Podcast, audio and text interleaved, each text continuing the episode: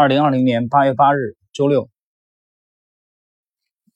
量化投资神话，吉姆·西蒙斯。我们上一集讲到了兰尼·鲍姆的退出。啊，由于兰尼·鲍姆的这个糟糕的交易和状态，其实最主要的原因，呃，两个人风格的分歧啊，在亏损达到了这个比例之后，他和西蒙斯拆伙。好，我们来看今天的内容。呃，其实一九八四年兰尼·鲍姆的这个啊交易啊，亏得一塌糊涂。这次的不单伤害了他自己，其实对吉姆·西蒙斯可以说给予西蒙斯以重创。这个重创其实影响到了西蒙斯交易的信心，他把公司的交易停了下来。但这种你想，你只要一亏钱嘛，这很正常。你资管人士只要帮客户亏了钱，那么客户对你肯定不满，这毫无疑问的。所以西蒙斯呢，把那些这个来打电话来询问啊，说。到底这个效果怎么样啊？那肯定是亏了嘛！把这投资人阻隔在外，他需要清静，因为他的基金在一天之内就亏掉了几百万美元。那么这一次呢，让西蒙斯重新定了一个规矩，告诉客户，每个客户每个月的月底，他才给客户看这个基金运作的绩效的效果啊！你之前你比如每天都能了解到最新的，那么有波动。客户就会唧唧歪歪啊，他不愿意承受这种压力，所以改变了做法。每个月的月底，客户才能拿到这个基金运作的盈亏情况。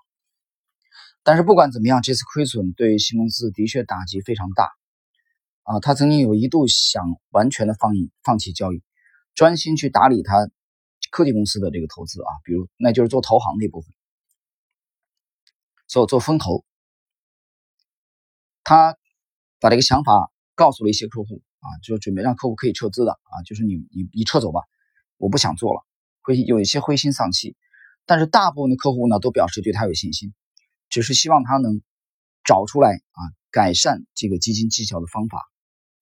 但是西蒙斯这个这个时候状态其实非常糟糕啊，他是越来越怀疑自己，因为这次挫挫败呀太沉痛，他觉得莫名其妙，但是隐隐约约的他又觉得必须要。改弦更张啊，改变整个这个投资策略，因为我们知道这次的失败其实还是在兰尼·鲍姆和西蒙斯联手的这个过程中，通过主观的交易，所以这个时候隐隐约约的西蒙斯又想到了这个就是客观啊量化，那么也就是依托数学的力量，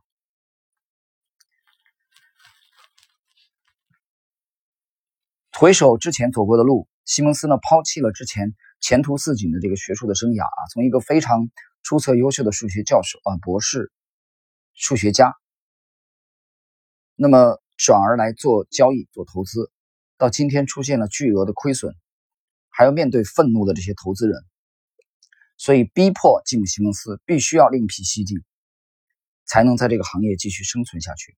所以他坚定的认为，那套依靠这个 脑袋、主观和直觉的方法。应该是行不通了。那么方向到底在哪里呢？西蒙斯呢打电话给他的一个朋友啊，查理·费莱菲尔德，找他聊聊天诉苦。费莱菲尔德呢是炒作糖的期货啊，变成了这个百万富翁。西蒙斯后来回忆说：“这种方法太辛苦了，我必须要依赖数学才可以。”西蒙斯想知道的是。科技啊，是不是已经很到位了？就是能否支撑他来建这个数数学模型和演算法来交易，不必只靠这个智力和直觉啊，用主观交易来压住市场。他的心情搞得七上八下的。这个时候，他想到了一个人，就是他之前的朋友詹姆斯·阿克斯。那么，这个阿克斯呢，是一个非常出色的这个数学家，所以西蒙斯下决心要给予阿克斯更多的授权。啊，和宽松的环境，希望阿克斯可以搞出不一样的东西出来，就是他押宝给詹姆斯·阿克斯，因为兰尼·鲍姆已经拆伙啊离去了。呃，这里边呢，今天内容呢，我们就从介绍詹姆斯·阿克斯开始。这个人物是对整个西蒙斯的交易生涯啊，对文艺复兴大奖章。产生了重大影响的第二位重要人物，第一位我们之前介绍了，就是兰尼鲍姆。詹姆斯阿克斯呢是数学家啊，可以说是一个非常出色、优秀的数学家，很有天分，但是情商很低啊，经常就暴怒。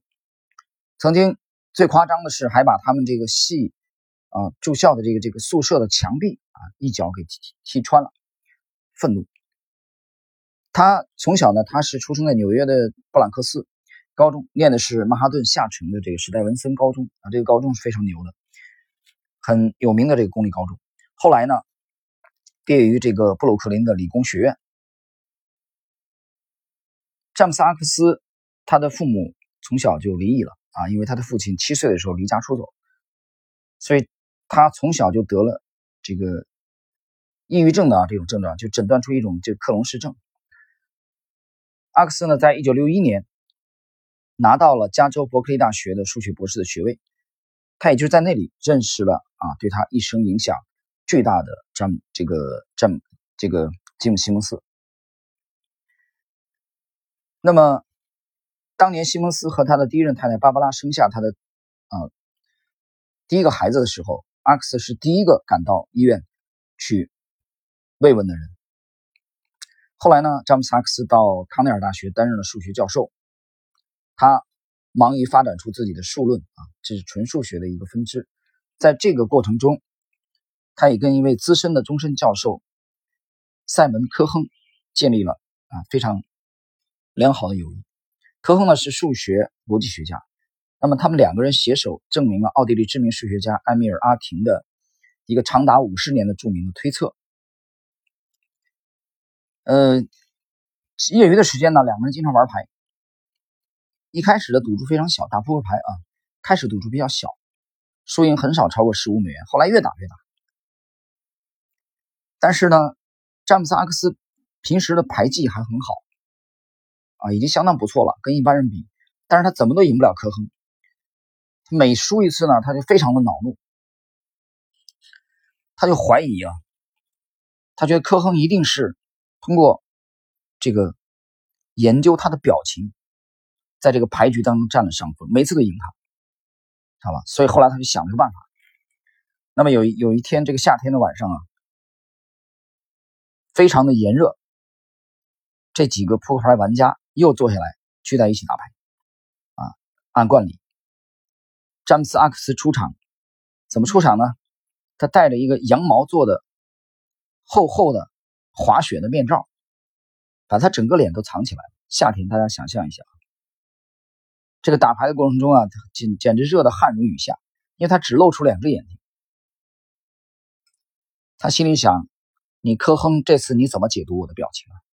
对我拿牌以后的表情，你看不出来了吧？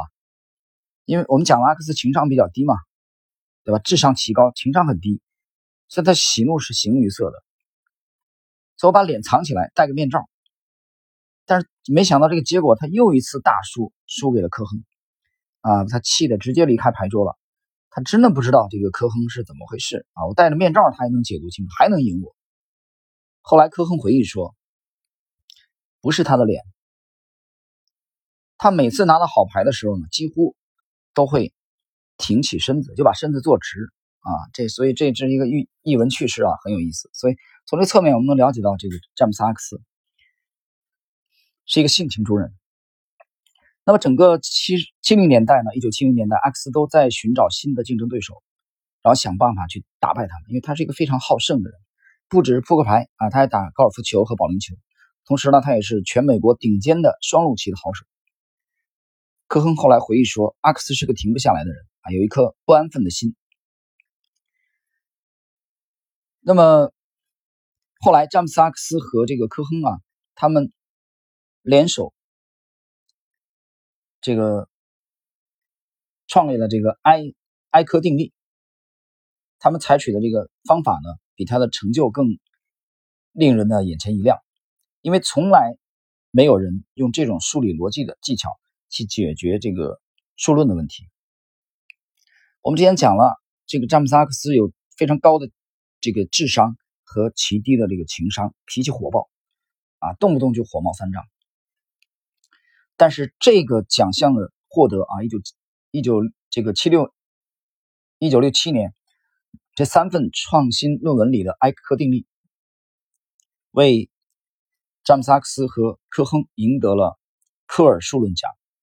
啊，这个奖每五年才颁发一次，所以阿克斯呢广获好评。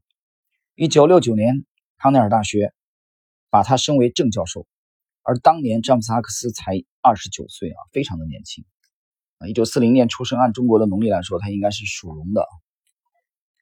因为这是康奈尔大学有史以来最年轻的正教授，那也就是在那一年，阿克斯接到了吉姆·西蒙斯的电话，邀请他加入实习大学日益壮大的数学系啊。我们之前讲过，这个詹姆斯，这个吉姆·西蒙斯在这个重组实习大学的数学系。那么阿克斯呢，他是土生土长的纽约人，但是海洋的平静呢，对他有某种吸引力。所以，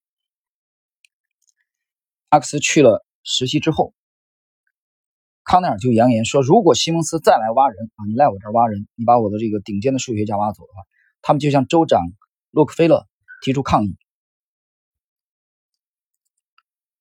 所以大家想象一下，康奈尔大学当时特别这个害怕失去这个像阿克斯这么出色的这个啊教授。但是来到实习之后不久。阿克斯就跟同事说：“数学家的巅峰在三十岁之前。”这话可能透露出他的压力，生怕自己很难超越早期的成功。